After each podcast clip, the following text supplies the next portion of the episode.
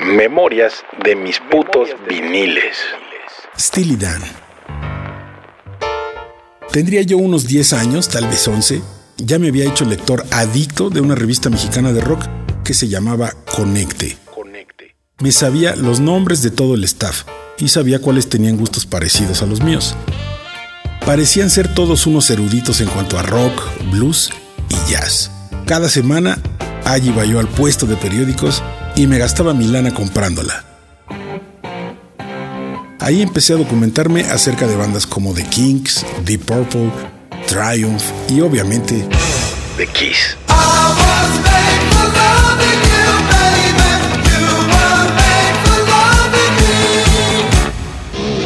Entonces la leía por completo.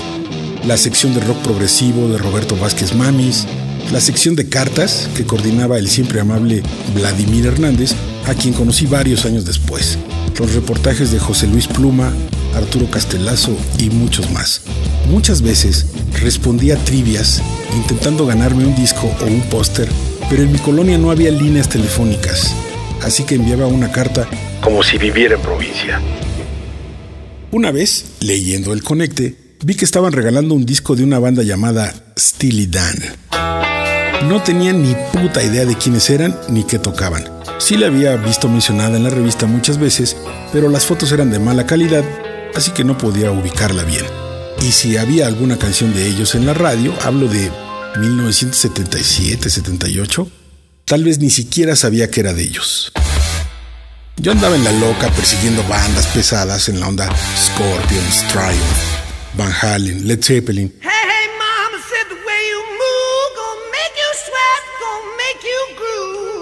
Y cosas como el jazz y el soft rock, pues la neta no me atraían.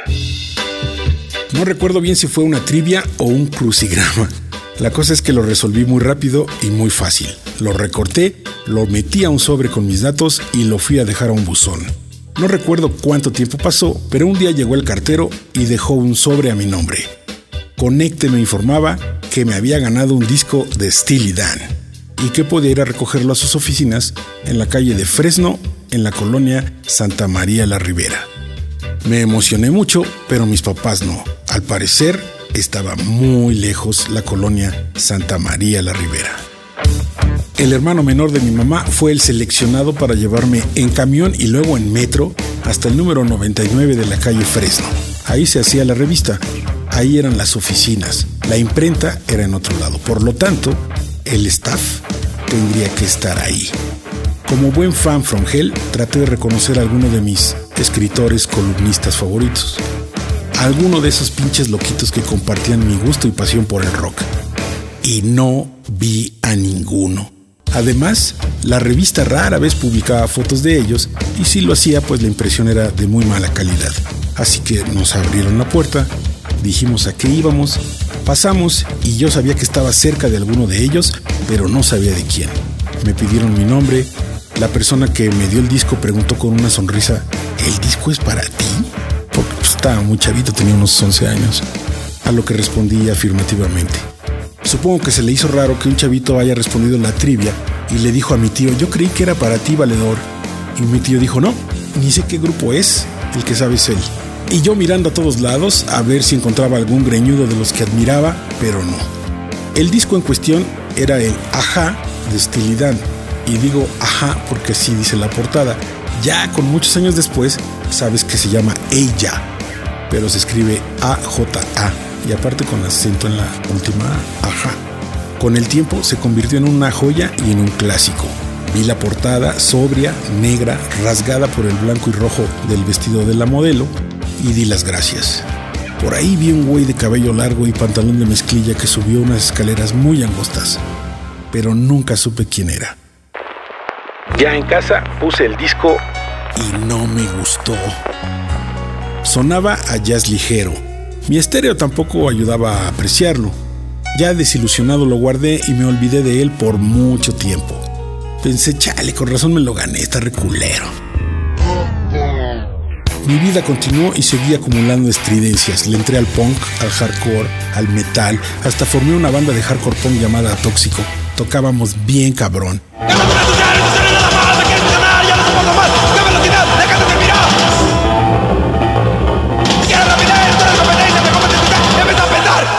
Una tarde, después de ensayar cuatro horas como pinches maniáticos a todo lo que dábamos, llegué a mi casa y lo único que quería era tirarme en mi cama. Dormité un poco. Mis oídos zumbaban todavía de la pinche bestialidad con la que tocábamos. Y sí, yo sabía que uno necesita purgarse de ruido de vez en cuando. Recuerdo que había integrantes de Anarchus, una de las bandas más brutales de deathcore de la época, que en su casa escuchaban a Enya.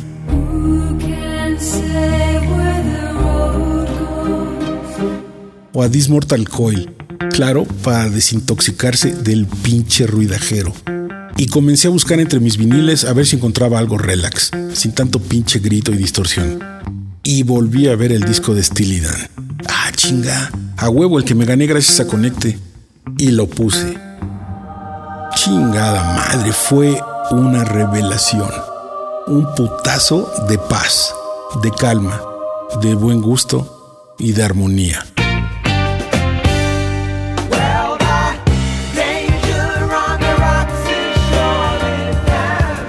Calculo que como dos semanas fue el único disco que escuché. Me hice fan del disco, no tanto de la banda. Y cada que lo escucho le encuentro algo nuevo, por así decir. Las líneas de bajo o de piano, o las armonías vocales, o los metales, o la forma tan magistral de ejecutar la batería. Delicado y bien difícil. Y sí, se convirtió en uno de mis discos más apreciados. Con el tiempo tuve que jubilar ese vinil de producción nacional y comprarme una edición gringa de 180 gramos, la cual, ya con la tornamesa y el equipo de sonido adecuados, me han dejado extasiado aún más veces.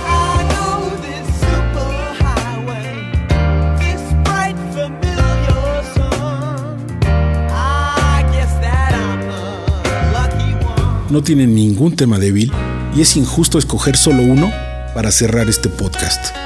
Pero bueno, de alguna forma debo agradecerle a Conecte y a mi tío el haberme ayudado para tener este disco en mi colección.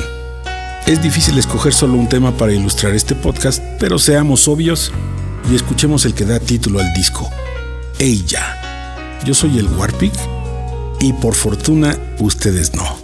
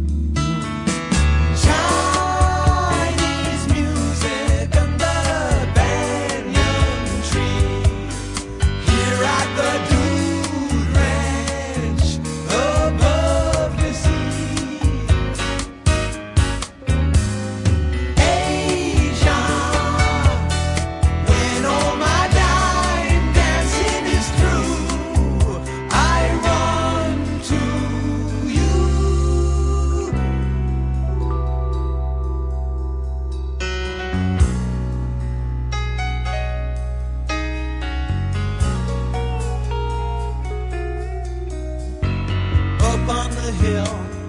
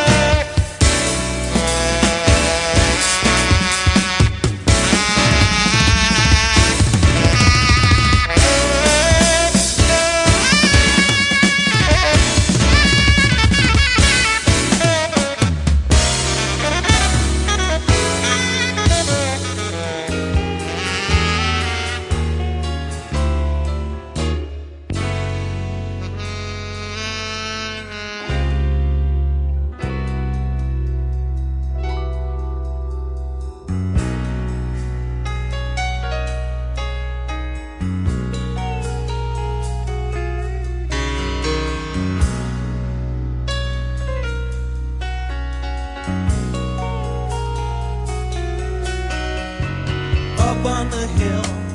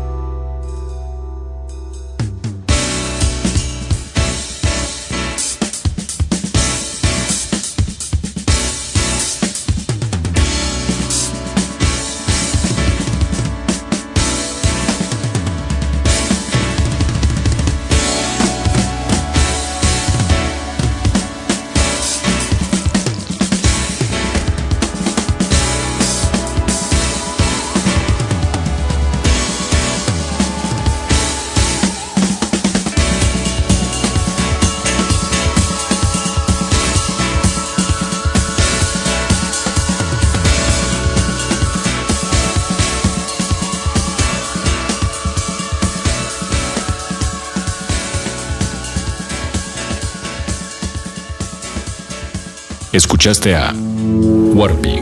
Warpig. Un podcast más de Dixo.